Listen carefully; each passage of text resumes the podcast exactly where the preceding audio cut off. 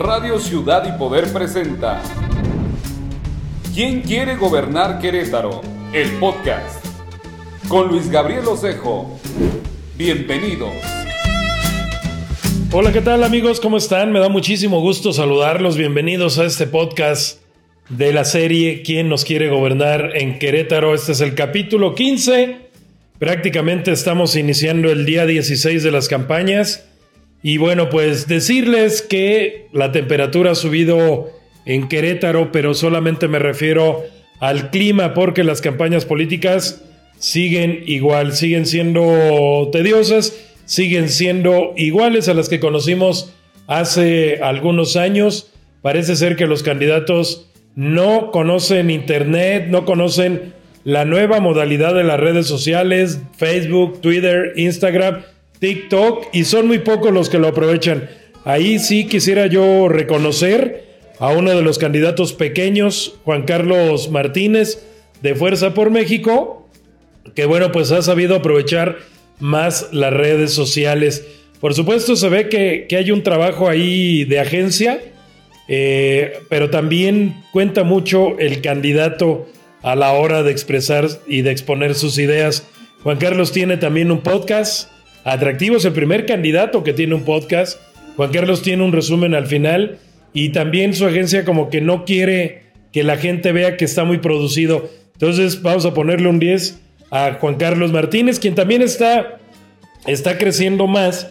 En este sentido es Abigail Arredondo. En un ratito la vamos a tener aquí en entrevista. Abigail, por supuesto que tiene eh, mucho trabajo por delante. Eh, está en un partido donde su exdirigente estatal y el dirigente actual me refiero a Juan José Ruiz y a Polo Hospital, están peleados. El PRI está dividido y sin embargo ella fue lo suficientemente valiente para salir adelante como candidata. En este mismo sentido, eh, decirles que bueno, pues las redes de, Abigail la están manejando bien, eh, cometen pocos errores, van a la segura y están creando contenido que si bien es cierto no es viral, sí es un contenido que expresa muy bien la candidata. Por supuesto, eh, Mauricio Curi pues tiene todo, todo el, dinero, la verdad de las cosas, tiene todo el dinero a su servicio, muchísimo, muchísimo dinero. Tiene por ahí este agencia que le hace bien los videos, agencia que le está produciendo bien. Y bueno, pues el, error, diría yo, de, de, Mauricio es dejar todo en las manos de las, de las agencias, dejar eh, todo en las manos de sus coordinadores tiene que involucrarse un poquito más para poder interactuar con los usuarios de las redes sociales, porque se ve, se nota, se siente cuando un candidato no es, eh, no es el que está contestando sus redes sociales. Y de ahí me paso con, con un tema también que he venido planteando hace algunos días a Luis Nava. Luis Nava, pues se ve muy boteado, dije boteado con B grande, es decir, trae muchísimos bots. Quiero decirles que a mí en los últimos, en las últimas 48 horas me han seguido gente que le retuitea. Si no, chequen, chequen el Twitter de Luis y verán que los RT o los retweet o bien los compartidos son de cuentas que apenas fueron creadas. Ahí un tache para Luis. Espero que se involucre. Bueno, él pocas veces oye o ve internet o escucha este, este podcast porque lo hace su gente y ya después le pasan, le pasan un resumen. En fin, eh, muy rápidamente les, les, les digo este análisis de cómo están manejando las redes. También quien está manejando muy bien las redes en varios frentes es el Partido Verde Ecologista de México, Instagram, Twitter, eh, Facebook. Están haciendo bien, están haciendo bien la, la chamba y este se ve, insisto, cuando traen un, cuando traen un trabajo eh, que tiene que ver más con la realidad que con la expectativa. Bueno, pues ¿qué les parece si nos vamos a la entrevista? Hoy estuvo con nosotros desde la mañana con Fer Cañas, con Greta Benítez, estuvo Abigail, luego participó en el, en el, en el sketch de House of Cañas, seguramente ya lo vieron en mis redes, y finalmente platiqué con ella aquí en Ciudad y Poder. Vámonos rápido con Abigail, una entrevista muy interesante. Vamos a escucharla. Y bueno, pues como ya les había comentado al inicio de este podcast, hoy está aquí conmigo, me da muchísimo gusto recibir a la candidata del PRI al gobierno del estado, Abigail Arredondo. Avi, bienvenida, ¿cómo estás? Muy bien, Luis Gabriel, Luis Gabriel, muy contenta de estar hoy aquí. Ve mi voz, mi voz de verdad, después de ocho municipios el día de ayer, necesito tomarme, yo creo que una mielecita con limón. Oye, pues yo, me acuerdo cuando te conocí eras conductora de radio, entonces ya le sabes muy bien a este, a este tema, ¿no? Que te conocí hace cerca de 15 años en Radio Universidad y hoy, de verdad, lo he platicado con, con mis amigos, me da mucho gusto que seas candidata a gobernadora, la primera del Partido Revolucionario Institucional. Así es, eso me llena de emoción, de orgullo, sé la responsabilidad que implica y para llegar a este lugar no había cuántas mujeres y hombres tuvieron que hacer un esfuerzo inmenso por décadas hasta hoy poder llegar a esto. Créeme que estoy muy contenta, muy agradecida y es un plus que tiene hoy el partido porque yo que ando todos los días en calle desde la pre-campaña, mucha gente decía, le voy a dar la oportunidad nuevamente al partido porque hoy están mandando perfiles diferentes y yo creo que van por algo, por algo bueno. Entonces, muy contenta, de verdad, haciendo historia haciendo historia, como bien lo dices, escribiendo un capítulo nuevo en la historia de este estado. Abigail, sin lugar a dudas, el lema de tu campaña valiente te debe de haber salido a ti del corazón. No me imagino a alguien más proponiéndotelo. Yo estoy seguro que fuiste tú y porque se necesita ser muy valiente, primero para ser candidato del PRI en estos tiempos tan difíciles, porque cuando es jauja todo el mundo quiere acercarse al, calorcito. Segundo, porque es una posición que nunca había tenido una mujer. Y tercero, ya se me olvidó no. Tercero,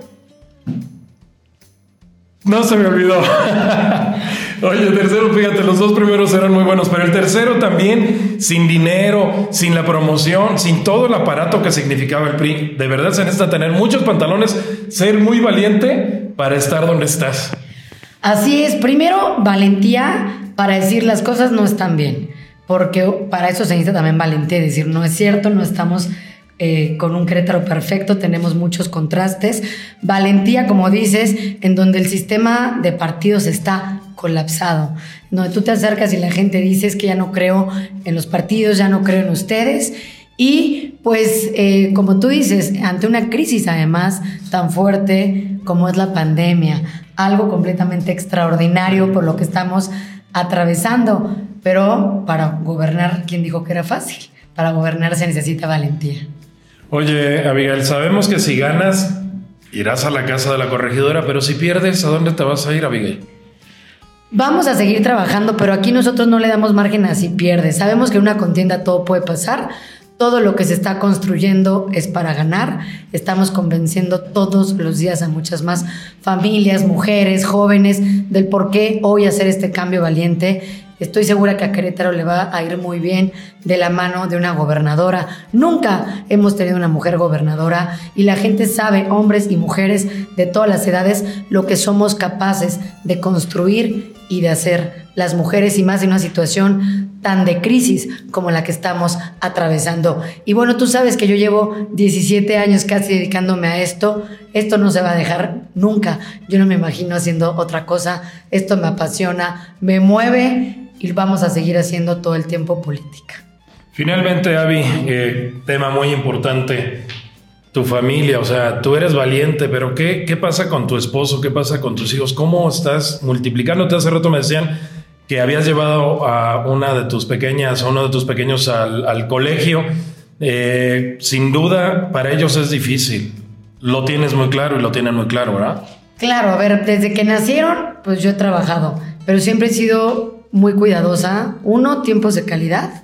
Y dos, yo cuido mis tiempos. O sea, tú puedes trabajar muchísimas horas, pero tú también dices, a ver, eh, y teniendo los cargos, ¿sabes? A ver, lo hacía el gobernador Calzada, me consta. Es solo el día que hay una comida completamente extraordinaria y tengo que ir, voy, pero todos los días como en mi casa. Hoy de la misma forma. Ahorita no hay escuela, pero sí una burbuja en donde va mi hija con cinco compañeras a, tomar unas clases, voy y la dejo.